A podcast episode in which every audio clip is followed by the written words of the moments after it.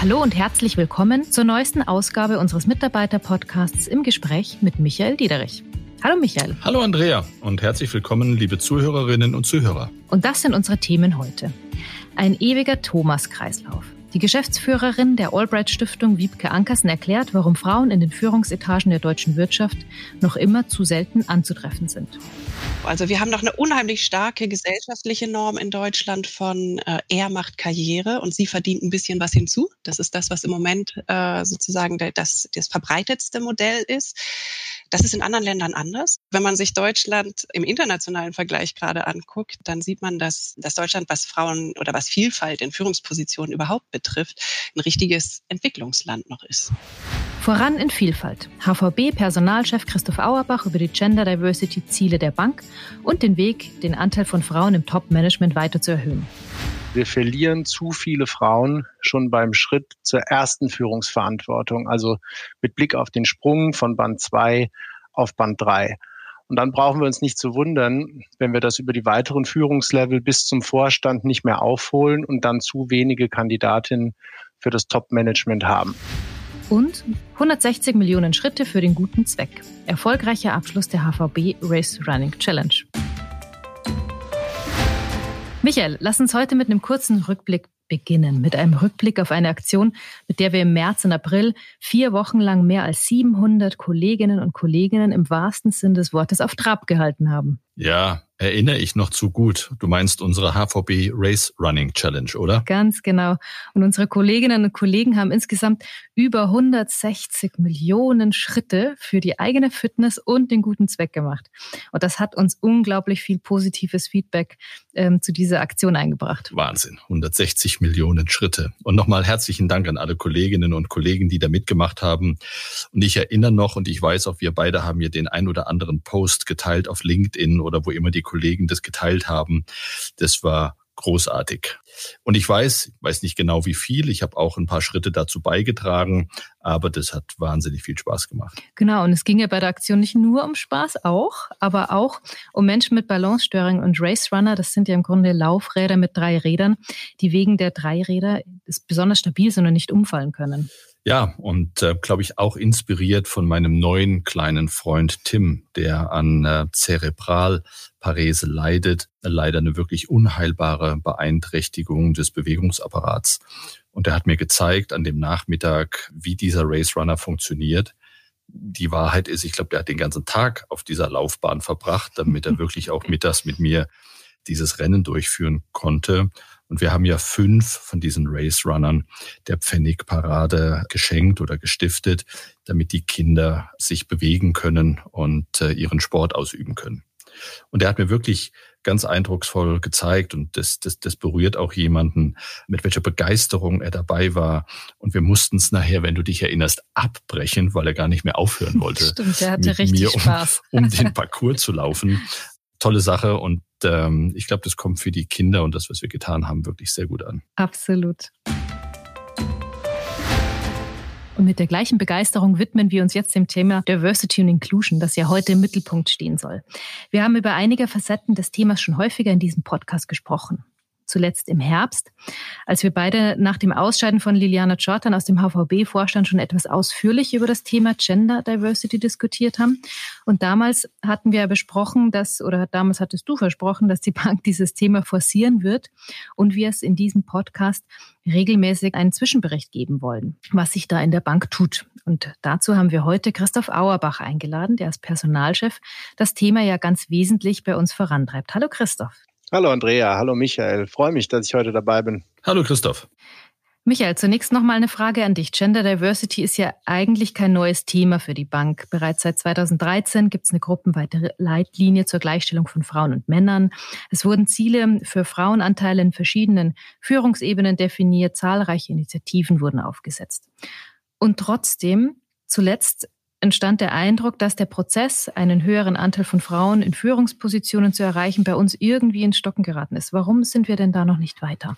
Ja, und du hast es hm, auch schon richtig angesprochen. Wir haben früh begonnen, 2013, haben uns sehr früh, und wenn ich hm, auch mich recht entsinne, als einer der ersten uns ähm, Leitlinien gegeben, an die wir uns halten wollten, wenn es um Gender Diversity geht. Und ähm, ich will auch nicht verhehlen, wir haben schon einiges erreicht und kamen da auch wirklich weiter. Und wir haben auch seit letztem Jahr feste Quoten von mindestens 50 Prozent Frauen, die wir bei Neueinstellungen von Trainees oder Azubis oder bei internen Talentprogrammen nominieren. Und wir hatten mit der Sandra Betocchi und der Liliana Kortan ähm, zwei ganz bekannte Gesichter in der Bank, die bei uns im Vorstand aktiv waren. So schlecht war die Quote nicht und wir waren gut unterwegs. Aber nach dem Ausscheiden von Sandra in Ruhestand und dem Wechsel von Liliana zu einem Wettbewerber haben wir die Positionen im letzten Jahr nicht mit Frauen nachbesetzt. Ja, und ich ähm, kann dir verraten, äh, und du weißt es eh, weil wir oft drüber gesprochen haben, ich bin da wirklich nicht glücklich drüber. Und wenn wir selbstkritisch mit uns sind, zu was ja sowas auch immer dann Anlass ist, dann müssen wir sagen, dass wir uns vielleicht ein bisschen darauf ausgeruht haben, dass wir mit der Sandra und der Liliana zwei Frauen im Vorstand hatten und damit nicht genügend Wert auf die Nachbesetzungspipeline ähm, geachtet haben, um dann sicherzustellen, dass wenn eine ausscheidet, wir nachbesetzen können. Und wir hatten mit Sicherheit nicht genügend ähm, weibliche Talente in der Pipeline, wenn beide ausscheiden, was sie ja fast zeitgleich getan haben. Und deswegen ist es auch ein Stück weit Zäsur die uns geholfen hat, nochmal eine kritische Bestandsaufnahme durchzuführen. Und nach dem Weggang von Liliana ist das ja auch nach außen aufgefallen. Da gab es einige kritische Kommentare, dass wir plötzlich keine Frau mehr im Vorstand haben. Stimmt's, Christoph? Ja, das stimmt, Andrea. Das war intern in der Banken Thema und hat auch extern zu Kommentaren geführt, beispielsweise von der Albright Stiftung, die uns für unseren dann frauenlosen Vorstand in den sozialen Medien entsprechend kritisiert hat. Wir haben das zum Anlass genommen und haben direkt mit der Albright Stiftung das Gespräch gesucht und uns intensiv darüber ausgetauscht, was sind zentrale Erfolgsfaktoren für eine bessere Gender Balance, welche Best Practices beobachten Sie bei anderen Unternehmen und vor allem, was können wir daraus lernen und noch besser machen. Und um mehr über diese Erfolgsfaktoren zu erfahren, haben wir heute die Co-Geschäftsführerin der Albright Stiftung, Wiebke Ankersen, zu uns in den Podcast eingeladen. Hallo Wiebke, schön, dass du Zeit für uns hast. Hallo Andrea, ich freue mich. Vielleicht magst du uns zu Beginn kurz die Stiftung vorstellen. Der Name Albright, der klingt ja ähm, spontan nach Außenministerin, ähm, nämlich Madeleine Albright, aber damit hat die Stiftung ja gar nichts zu tun, stimmt's? Na, gar nichts trifft's nicht ganz. Unser mhm. Stifter ist tatsächlich ein großer Fan von Madeleine Albright und hat sich Aha. auch wirklich von ihrem Namen inspirieren lassen. Ähm, wir sind ja eine, wir sind ja keine amerikanische Stiftung, sondern eine gemeinnützige deutsch-schwedische äh, die sich einsetzt für mehr Frauen und mehr Vielfalt in den Führungspositionen der Unternehmen. Und ähm, das Albright bezieht sich dabei auf den meritokratischen Ansatz, dass wirklich die Besten, the brightest, in die Führung kommen sollen und nicht die immer gleichen, die wir da jetzt zurzeit sehen. Und deswegen ja auch die zwei L in Albright. Genau, deshalb auch zwei L da drin, genau. Und da sieht man auch gleich, wenn ich den Stifter ähm, erwähne, äh, wir setzen uns ein für mehr Frauen in Führungspositionen. Wir sind aber keine klassische Frauenorganisation, sondern eben gegründet von einem, und das äh, ist dann oft für viele überraschend, von einem alten weißen Mann, nämlich Sven Hagströmel, ein schwedischer Investmentbanker, äh, Jahrgang 43, also auch schon ein sehr erfahrener Geschäftsmann und einer der erfolgreichsten und bekanntesten Unternehmer in Schweden tatsächlich und ein ziemlicher Bilderbuchkapitalist eigentlich der ganz einfach in seinem langen Leben die Erfahrung gemacht hat, dass seine Geschäfte besser laufen, wenn er sie Männern und Frauen überträgt. Hm. Die nächste Frage ist eine rhetorische. Warum braucht man so eine Stiftung in Deutschland? ja, die, ist, die kann man sehr gut gebrauchen. Da ist noch einiges zu tun in dem Bereich Frauen in Führungspositionen. Äh, wenn man sich Deutschland ähm, im internationalen Vergleich gerade anguckt, dann, dann sieht man, dass ähm, dass Deutschland, was Frauen oder was Vielfalt in Führungspositionen überhaupt betrifft, ein richtiges Entwicklungsland noch ist. Das kann man gar nicht anders ähm, einordnen. Der Frauenanteil in den Vorständen, wenn man jetzt auf die 160 Börsenunternehmen guckt, die wir regelmäßig monitoren als Stiftung, liegt bei ungefähr 10 Prozent. Bei den äh, Familienunternehmen, die ja auch immer so als das Rückgrat der deutschen Wirtschaft beschrieben werden und die ja eine, eine große Rolle spielen in Deutschland, liegt sogar nur bei sieben Prozent. Mhm. Und das ist im Jahr 2021 schon spektakulär wenig. Woran könnte das dann liegen? Es wird ja, vermute ich jetzt mal, nicht so sein, dass die deutschen Frauen einfach doofer sind als die in anderen Ländern. Oder schlechter Ursachen. Ja, sie sind weder dover noch, noch, sind sie schlechter ausgebildet. Mhm. Äh, wir haben sogar eine sehr hohe Erwerbsfrequenz in Deutschland. Also es mhm. arbeiten sehr viele Frauen. Ähm, aber sie arbeiten im internationalen Vergleich sehr wenig.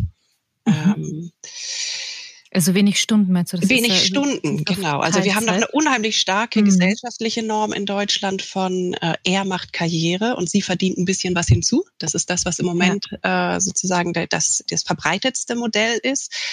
Das ist in anderen Ländern anders. Also in keinem Land in unserem internationalen Vergleich arbeiten Frauen also so wenige Stunden, nämlich häufig eben 20 Stunden oder sogar weniger. Und mhm. damit ist es natürlich schwierig äh, oder schwieriger, Führungskraft zu werden. Und, ähm, mhm. und so politische Instrumente wie beispielsweise das Ehegattensplitting, das es in Deutschland ja noch gibt, zementieren dann diese Rollenverteilung auch noch, ne, die ja aus den 50er Jahren kommt. Auch das Ehegattensplitting. Und äh, in Schweden zum Beispiel hat man das äh, Splitting vor 50 Jahren deshalb auch abgeschafft, weil man die Frauen auf dem Arbeitsmarkt haben wollte. Und das gilt mhm. auch bis heute als der Startschuss für die gleichgestellte Gesellschaft, die wir da jetzt heute sehen.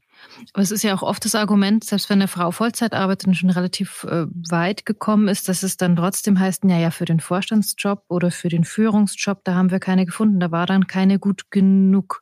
Woher kommt dieses Muster? Na, ich glaube, da steckt eine gewisse, eine gewisse Bequemlichkeit auch dahinter und auch eine gewisse, eine gewisse fehlende Übung darin, qualifizierte Frauen als solche auch wahrzunehmen. Mhm. Ähm, ne? Also das ist, ich glaube, dass das, also das ist nicht mal ein, unbedingt ein vorgeschütztes Argument, sondern oft sehen, werden diese Frauen tatsächlich gar nicht gesehen. Warum nicht? Wie ist das was Unterbewusstes oder Ja, was, also da, da ist bestimmt auch eine, eine, also das ist das sind teilweise unbewusste Mechanismen. Wir beschreiben das ja als den Thomas-Kreislauf. Ne? Also das mhm. ist der häufigste Name in den deutschen Vorständen und äh, Thomas rekrutiert besonders gerne weitere Thomasse, die ihm ähnlich sind. Also je höher man in den Hierarchieebenen kommt, desto weniger fallen ja so ähm, oder desto mehr fallen so objektivierende Auswahlkriterien weg. Mhm. Äh, und also wie Assessment Center oder so oder, oder exakte Jobbeschreibungen. Und da spielt dann natürlich die, das, das Bauchgefühl in der, in der Besetzung oder in der, ne, bei denjenigen, die das entscheiden, ähm, eine immer größere Rolle mit steigender Hierarchieebene. Und das begünstigt tatsächlich dieses Rekrutieren nach Ähnlichkeit. Ne? Das ist auch gar, auch das ist nicht unbedingt böse gemeint, sondern die trauen einfach Leuten, die ihnen ähnlich sind, hm. den Job am ehesten zu. Und da gibt es dann vielleicht auch immer noch zu wenige Frauen, an denen man sich orientieren könnte. Jetzt könnte man natürlich sagen, ja, ist ja gut, wenn die Thomasse das gut managen, dann sollen die es doch machen. du hast ja gesagt, ähm, Albright versucht das zu ändern, weil man die besten Köpfe da haben will. Heißt das, die Thomasse sind vielleicht nicht die besten Köpfe? Naja, wenn, wenn man ein Team hat, das komplett nur aus Thomassen besteht, die den gleichen, den gleichen Hintergrund haben, ähm, äh, dann ist sowohl der Erfahrungshorizont als auch der Blickwinkel relativ begrenzt, weil er ist ja bei allen gleich. Ne? Stimmt. Wir leben ja in einer total veränderlichen Welt und da ist es einfach wichtig, dass man unterschiedliche Perspektiven zusammenbringt. Das ist ein bisschen anstrengender, hm. äh, weil man muss mehr reden, es gibt mehr Reibung, aber genau diese Reibung ist am Ende eben auch produktiv und, und äh, ist selbstkorrigierend und ist, ähm, ja, bringt einfach Neues rein. Wir wissen, es gibt Studien, die äh, zeigen, die Größe davon hat das Peterson Institute in Washington gemacht. Ich glaube, es war 2016. Ähm, und die konnten sehr schön die Korrelation von einem hohen Frauenanteil im Top-Management und einer höheren Profitabilität ähm, belegen in einer riesigen angelegten Studie. Also einfach erstmal so eine Korrelation. Ne? Mehr Frauen, also da, die haben geguckt, null Frauen im Top-Management, 30 Prozent Frauen im Top-Management. Mhm. Und äh, der, der Reingewinn der Unternehmen mit 30 Prozent Frauen im Top-Management war 15 Prozent höher wow. als bei denen ohne. Es gibt eine ganze Reihe von Studien, wie ich schon gesagt habe, die interessanterweise auch immer von oder überwiegend von Banken und von Unternehmensberatungen in Auftrag gegeben werden. Und die kommen alle zu diesem Schluss, dass ähm, divers aufgestellte Führungsteams, also die, das oberste Top-Management, ähm, zu besseren Ergebnissen führt und zu profitableren Ergebnissen führt. Eben weil ähm, sie mehr höhere Innovationskraft haben, weil sie eine bessere Entscheidungsfindung haben. Es wird mehr diskutiert, ne? es gibt mehr diese mhm. Reibung, es wird mehr, muss mehr, äh, in, es wird mehr in Frage gestellt und, und weniger gemacht, weil man es immer so gemacht hat. Und ähm, Dazu kommt noch eine bessere Kundenorientierung und auch eine höhere Mitarbeiterzufriedenheit insgesamt. Der Ton ändert sich auch in solchen Unternehmen insgesamt und alle fühlen sich aufgehoben und repräsentiert. Und äh, das ist auch ganz spannender Aspekt dabei. Ich sehe schon, also ähm, viele, viele Gründe, gerade für eine Bank, viele Frauen im Top-Management zu haben. Ihr habt ja, euch ist ja vor einigen Monaten auch aufgefallen, dass wir im Moment gerade keine Frau im Vorstand haben. Ähm, was müssen denn Unternehmen wie wir tun, um die Situation grundlegend zu verbessern? Was, was können wir tun, um den Anteil der Frauen im Management und im Top-Management zu erhöhen? Ja, das, also der erste Schritt ist natürlich, dass die Unternehmensführung das äh, als strategisches Ziel begreift. Und zwar als eins, das nicht anderen Zielen untergeordnet ist, weil sonst kommt es immer unter die Räder am Ende. Mhm. Äh, und es ändert sich nichts. Und ähm, dann muss man in der Konsequenz kon also die Strukturen hinterfragen. Und zwar mhm. ehrlich. Ne? Warum haben wir keine Frauen? Oder wenn wir sie am Anfang haben, an der Basis, wo verlieren wir sie und warum verlieren wir sie? Und was müssen wir möglicherweise an unseren Beförderungsprozessen ändern oder auch an den Jobs an sich, wie sie ausgefüllt sind? Das heißt ja auch immer, Frauen sagen häufiger Nein zu Führungspositionen als Männer. Und da muss man eben noch mal nachfragen und sagen, warum sagst du Nein? Und wie müsste der Job mhm. denn aussehen, damit du ihn äh, würdest übernehmen wollen als Frau? Man muss einfach offen sein dafür, seine Strukturen tatsächlich zu hinterfragen und sie auch zu ändern. Das heißt, mhm. man muss auch bereit sein, Ressourcen zu investieren ja, wenn ja. man es wirklich angleichen will, dann muss man mhm. eben zusehen, dass Männer genauso ausfallen, wenn sie Kinder mhm. bekommen, wie Frauen. Ne? Also wenn ein mhm. Kind in Sicht ist, muss man nicht nur die Frau fragen, wie willst du es denn machen, wenn du zurückkommst, sondern man muss das auch den Mann fragen, der Vater wird. Es wäre ja auch gut für die Kinder, oder? Wenn sie ja. mehr von ihren Vätern erleben würden. Sieht man da denn den Trend, dass die jungen Väter länger Elternzeit nehmen als die ähm, älteren Männer? Na, die Älteren haben das ja in der Regel gar nicht gemacht. Ja, stimmt. Aber es gibt natürlich auch eine Range, gibt, in, innerhalb derer ja. man Papa werden kann. Ne? Das geht ja. Ja, genau. Es ist, sie nehmen ja in Deutschland immer noch, immer noch sehr wenig. Ne? Also es, mhm. ist, ich glaube, ein Drittel der Väter nimmt überhaupt Elternzeit und dann diese üblichen ähm, zwei Monate, die man nicht weiter erklären muss, weil da kann man ja sagen, die verfallen. Das wäre ja dumm, wenn wir die nicht nehmen würden. Mhm. Je mehr Männer in einem Unternehmen das tun, desto mehr tun es auch, weil es plötzlich greifbar wird. Ne? Das ist dieses alte Prinzip ja. von you can be what you can see und oder you can do what you can see. Wenn man wenn man sieht, dass andere Männer das im Unternehmen schon tun, dann kommt es auch eher für einen selbst in Frage. Ne? Das heißt, es wäre die Empfehlung für unsere Vorstände, doch Elternzeit zu nehmen. Das wäre super. Natürlich. Also die Vorbildfunktion äh, im Vorstand ist absolut nicht zu unterschätzen. Die setzen den Ton fürs ganze Unternehmen natürlich.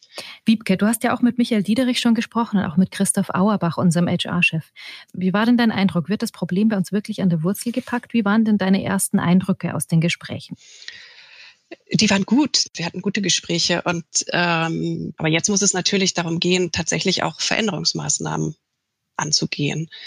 Und da ist es ja auch so, dass, also besonders Banken haben ja zum Beispiel das Problem mit der, oder ein großes Problem mit der Präsenzzeit, die noch mhm. ausgeprägter äh, zu sein scheint als in anderen Branchen, also mit der ständigen Erreichbarkeit der Führungskräfte, was, was viele abschreckt.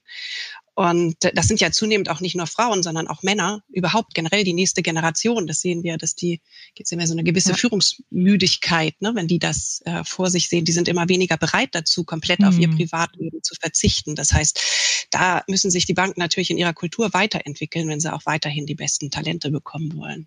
Männer und Frauen. An der Stelle sage ich ganz, ganz herzlichen Dank. Fand das Gespräch sehr spannend. Danke. Hat mir auch Spaß gemacht. Michael, wie hast du denn die Gespräche mit der Albright Stiftung wahrgenommen und wie haben sie unsere Initiativen beeinflusst? Also ich habe die Gespräche als ähm, sehr konstruktiv empfunden. Ähm, zunächst hat der Christoph ähm, die Gespräche geführt und dann haben wir sie gemeinsam gemacht und dann haben wir auch Führungskräfte der Bank eingebunden, um das noch besser zu verstehen, haben dann auch vereinbart, wir bleiben im Kontakt und ähm, das hilft halt einfach immer, wenn du von außen jemanden hast, der dir ein Stück weit den Spiegel vorhält, in einer sehr konstruktiven und ähm, motivierenden Art und Weise, nämlich in dem Sinn, ähm, dass wir dann auch positive Hinweise bekommen haben, was wir besser machen können. Also ich fand es rundum eine gelungene Sache. Christoph, wir hatten im Herbst hier im Podcast eine Bestandsaufnahme und Analyse angekündigt, warum es offensichtlich eine Abrisskante zwischen den weiblichen Talenten vom Mittel ins Top-Management gibt. Was ist denn bei der Analyse rausgekommen? Was machen wir jetzt, um den Anteil von Frauen in Führungspositionen weiter zu steigern? Ja, Andrea, Kernergebnis unserer Analyse war, dass wir insgesamt zwar ein ausgewogenes Geschlechterverhältnis in der Bank haben, also ziemlich genau eine 50-50-Verteilung, aber der Frauenanteil dann mit steigender Hierarchiestufe doch, doch stark zurückgeht. Und dabei ist uns aufgefallen, wir verlieren zu viele Frauen schon beim Schritt zur ersten Führungsverantwortung, also mit Blick auf den Sprung von Band 2 auf Band 3. Und dann brauchen wir uns nicht zu wundern, wenn wir das über die weiteren Führungslevel bis zum Vorstand nicht mehr aufholen und dann zu wenige Kandidatinnen für das Top-Management haben. Deswegen müssen wir auf zwei Dinge achten. Natürlich ist es super wichtig und bleibt es auch, führungserfahrene Frauen weiterzuentwickeln auf dem Weg in Richtung Top-Management. Mindestens genauso wichtig ist es, weil es ja auch viel mehr Frauen betrifft, Rahmenbedingungen zu schaffen, die den Einstieg in Führungsaufgaben ermöglichen und auch erleichtern. Christoph, habt ihr denn auch analysiert, wo die Hürden sind, die Frauen davon abhalten, Führungsverantwortung anzustreben? Ja klar. Dazu haben wir auch mit Unterstützung von externen Diversity und Inclusion Spezialistinnen viele ausführliche Interviews geführt. Insgesamt haben wir rund 20 Sessions gemacht mit Frauen aus unserem Talentförderprogramm, aber auch mit Frauen und Männern aus dem Senior Management. Die Ergebnisse sind super spannend und auch wirklich wichtig, weil sie zeigen uns ganz klar, dass viele unserer Maßnahmen richtig sind, weil sie in die Richtung gehen, die die Kolleginnen und Kollegen von uns erwarten. Und gleichzeitig, und das ist natürlich besonders wichtig, wird dadurch auch deutlich, wo noch Punkte offen sind und wir mit neuen Ideen und Konzepten ran und auch nachlegen müssen. Ich finde es übrigens super, wie du schon im Sprechfluss genders. Das ist sensationell. Christoph, kannst du uns trotzdem noch ein paar Beispiele für Hürden nennen, was wir denn konkret anders machen können? Klar. Oder anders machen? Klar. Ein Punkt, zu dem wir sehr viel Feedback bekommen haben, ist das Thema, wie gehen wir mit Auszeiten um, ganz konkret mit Elternzeit. Und wenn ich Elternzeit sage, dann müssen wir alle drei Phasen im Blick haben. Die Phase vor der Pause, die tatsächliche Phase der Abwesenheit und natürlich die Rückkehr. Es geht also darum, vor der Elternzeit einen konkreten Entwicklungsplan für die Zeit danach zu definieren. Wie lange soll die Pause sein? Halten wir die Position frei? Wer kümmert sich um den Kontakt während der Elternzeit an der Schnittstelle Führungskraft und HR und so weiter? Ganz eng damit zusammenhängt ein zweiter Aspekt, der in den Interviews bestätigt wurde. Wir brauchen flexible Führungsmodelle, das heißt konkret Führen in Teilzeit beziehungsweise Jobsharing in Führungspositionen. Und es besteht der Wunsch nach Rollenvorbildern auf Ebene des Managements, also nach Männern und Frauen, die verschiedene Modelle von Karriere und der Vereinbarkeit von Familie und Beruf vorleben und andere ermutigen, einen ähnlichen Weg zu gehen. Und was ist jetzt geplant, die erkannten Probleme wirklich anzugehen? Aus den Ergebnissen der Interviews haben wir verschiedene Handlungsfelder entwickelt, die wir in einem umfangreichen Gender Diversity Programm zusammengefasst haben. Und in den Projektteams der insgesamt 14 Teilprojekte, die wir da gestrickt haben, engagieren sich über 50 Mitarbeiterinnen und Mitarbeiter aus allen Bereichen der Bank zusammen mit uns aus HR. Ja, und parallel, ähm, Andrea, gibt es ein ausdrückliches Commitment des gesamten Top-Managements inklusive Vorstand. Und alle, wir alle, ähm, werden die Maßnahmen in dem Bereich voll und ganz unterstützen. Das ist super. Sein Commitment ist natürlich wirklich notwendig und wichtig. Aber wie soll denn sichergestellt werden, dass den Worten dann auch Taten folgen? Wird das auch mit harten Zielen hinterlegt? Ja, wir haben in, Abstimmung mit der gesamten Group für die nächsten drei Jahre, also bis Ende 2023, ganz klare und auch ambitionierte Ziele für den Frauenanteil auf den obersten Führungsebenen gemacht. Mindestens 30 Prozent und für die Ebenen darunter noch höhere Ziele, die deutlich über dem Status quo liegen und ganz wichtig, weil wir natürlich unterschiedliche Ausgangssituationen haben, sind diese ganz klar und sauber runtergebrochen auf jede Division und auf jedes Jahr. Ja, und parallel, weil ich fest daran glaube, dass du ähm, auch Dinge nachhalten musst, wenn du was in der Organisation verändern willst, gibt es für jeden Einzelnen persönliche Ziele für das Top-Management, für den Vorstand und alle Führungskräfte von Band 5 ab, um diese spezifischen Gender-Ziele gemeinsam miteinander zu erreichen.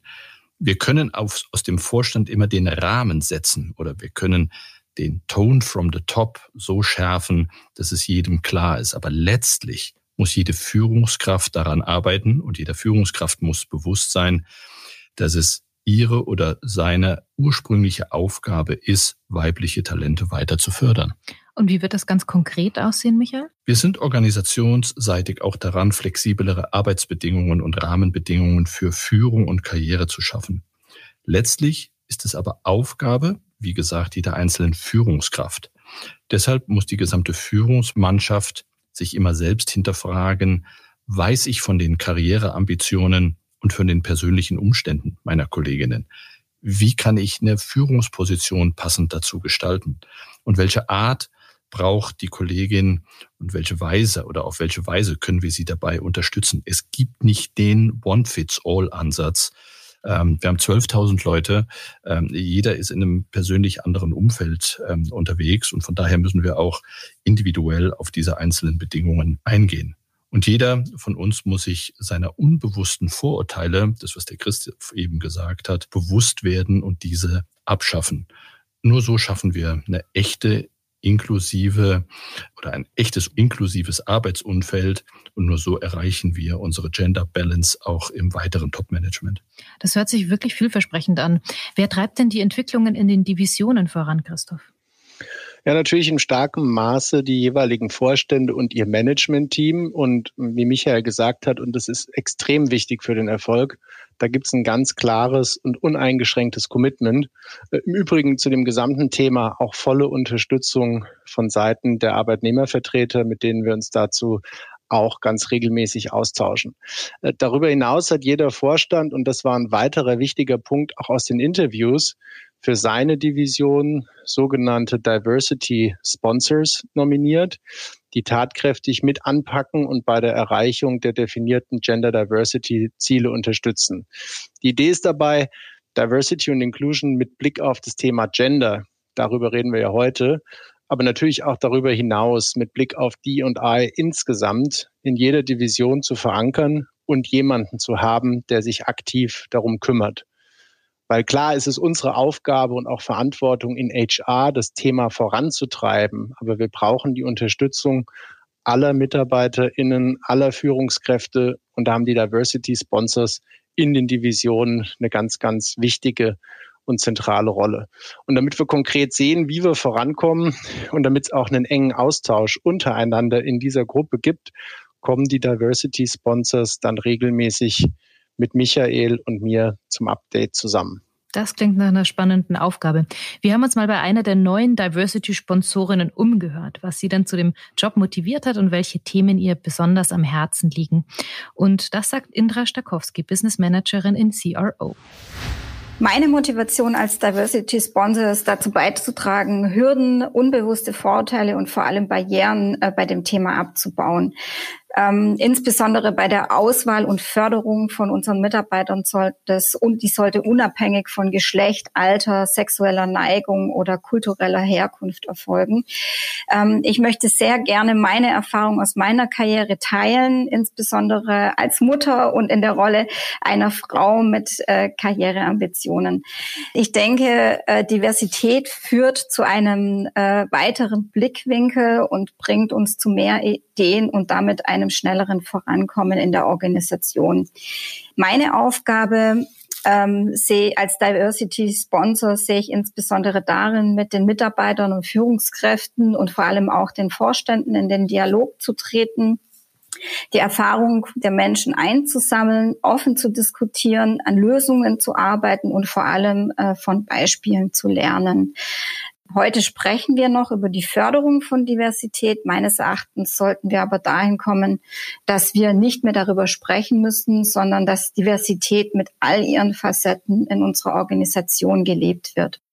Besonders am Herzen liegt mir dabei ein ausgewogenes Verhältnis von Chancen und Möglichkeiten. Ähm, wenn wir die CAO-Organisation nehmen, dann sind 80 Prozent der Frauen zwischen Band 0 und Band 2. 47 Prozent aller Frauen arbeiten in Teilzeit, aber nicht alle Frauen haben ihr Karriereziel aufgegeben. Ähm, entsprechend liegt es mir ganz besonders daran, an unserer Führungskultur zu arbeiten, unbewusste Vorurteile zu beseitigen, neue Ideen und auch neue Leadership-Modelle zu etablieren. Und da denke ich ganz besonders an das Thema Führen in Teilzeit. Umgekehrt aber auch ähm, an, an eine höhere Akzeptanz für Männer in Teilzeit. Michael, Indra Stokowski hat in ihrem kurzen Statement ja auch ein Thema angesprochen, dem im Rahmen des Gender Diversity Projektes sicher eine besondere Aufmerksamkeit zukommen sollte, die Vereinbarkeit der Rolle als Führungskraft mit einer Teilzeitbeschäftigung. Ja, weil eine Teilzeitbeschäftigung oft nur vorübergehend ist und allzu oft ähm, führe diese Art von Teilzeit Beschäftigung dann zu Brüchen in Karriereverläufen. Und genau da müssen wir ansetzen. Da müssen wir besser werden und hier brauchen wir noch flexiblere Arbeits- und Leadership-Modelle. Wir brauchen Lösungen für die Führung von Doppelspützen und als Führungskraft in Teilzeit. All das sind die Themen, die sehr granular, sehr technisch zum Teil auch sind. Aber ich glaube, genau das sind die Punkte, an denen wir ansetzen müssen, um eine Chancengleichheit da herzustellen. Christoph, ein anderes Thema, über das im Zusammenhang mit Gender Diversity immer sofort auch gesprochen wird, ist die ungleiche Bezahlung zwischen Männern und Frauen für vergleichbare Tätigkeiten. Man spricht ja vom sogenannten Gender Pay Gap. Diese Gehaltslücke gibt es bei uns auch, oder? Ja, das ist ein ganz wichtiges Thema und das gibt, deshalb gibt es in unserem Programm natürlich auch zu dem Thema Gender Pay Gap einen eigenen Workstream, der sich darum kümmert. Und das Ziel ist, denke ich, klar. Die Lücke muss weg. Und deshalb sind wir das Thema auch sofort angegangen im Rahmen der gerade abgeschlossenen Gehaltsrunde und haben zusammen mit den Führungskräften ganz genau drauf geschaut, wo Ungleichgewichte liegen und gemeinsam sichergestellt, dass wir etwas dagegen tun. Natürlich immer unter der Berücksichtigung von Pay for Performance als unserem wichtigsten Leitsatz. Und, und wir sehen, und das ist das Gute, es geht spürbar voran. Ganz konkret haben wir im Rahmen der Runde jetzt ein Viertel der Lücke schon schließen können. Michael, eine ganz wichtige Rolle, um unsere Ziele zu erreichen, ist ja auch die Stärkung unserer, unserer Kultur, also in Richtung einer Diversity- und Inclusion-Kultur. Richtig? Genau. Und ähm, dafür sind Vorbilder für eine moderne, offene und vielfältige HVB besonders wichtig. Und das wurde uns auch von all den Kolleginnen zurückgespielt. Zu zeigen, ich bin nicht alleine und wie habe ich es gemanagt, in dieser Rolle mich zu bewegen und wie organisiere ich mich auch dabei. Und deswegen haben wir unsere HVB Role Model Initiative ins Leben gerufen, einfach um das gemeinsam sichtbar zu machen und für andere auch ein Stück weit Orientierung zu geben. A, wie geht man damit um? Und B, man ist nicht alleine. Bei dieser Initiative hat jede und jeder die Möglichkeit, Kolleginnen und Kollegen gegebenenfalls auch sich selbst als HVB Role Model zu nominieren. Und hier nicht als heroisches Beispiel nur so funktioniert es, sondern mehr als Hilfestellung zu sagen, wie geht der oder die in dieser besonderen Rolle damit um. Deren Porträts möchten wir dann in den kommenden Wochen und Monaten im Intranet ausführlicher darstellen, einfach um zu zeigen, wie geht der einzelne Kollege oder die einzelne Kollegin damit um. Und ich kann Sie, euch und alle Kolleginnen und Kollegen nur ermutigen, dort mitzumachen, die Themen transparent darzulegen, so dass viele andere eine Chance haben, sich daran zu orientieren und oder aber auch mit den Kolleginnen in Kontakt zu treten, wenn es dort Fragen, Zweifel oder wenn nach Hilfestellung gesucht wird und Hinweise auf die detaillierten Nominierungskriterien und darauf, wie der Prozess denn ganz genau funktioniert, finden Sie auf der neuen Gender Diversity Intranet-Seite im HVB Business Desktop und zwar ganz neu oben in der Navigationsleiste im Mitarbeiterportal. Da können Sie sich auch laufend über den Fortgang des Gender Diversity Projekts informieren. Und damit, Michael und Christoph, sind wir schon am Ende unseres heutigen Podcasts. In unserem nächsten Podcast im Juni wollen wir uns mit unserem Social Impact Banking beschäftigen. Super spannendes Thema und da freue ich mich schon drauf, was nicht nur für die HVB, sondern für unsere gesamte Gruppe von Bedeutung ist. Und was da vor anderthalb, zwei Jahren als kleines Pflänzchen gewachsen ist, muss man festhalten, ist mittlerweile fester und zentraler Bestandteil unseres gesellschaftlichen und sozialen Engagements geworden. Wir fördern da eine ganze Menge Projekte in Deutschland und ich freue mich, wenn wir speziell darüber unseren nächsten Podcast machen. Und was wir da genau machen, darüber werden wir dann im Juni sprechen. Schicken Sie uns gerne zu diesem, aber auch zu jedem anderen Thema, das Sie bewegt, Ihre Fragen und Anregungen wie immer an hvbpodcast.unicredit.de. Ich bedanke mich ganz herzlich für Ihr Interesse und sage Tschüss, bis zum nächsten Mal. Ja, vielen Dank auch von meiner Seite und tschüss. Danke, auch von meiner Seite machen Sie es gut, bleiben Sie gesund und bis zum nächsten Mal.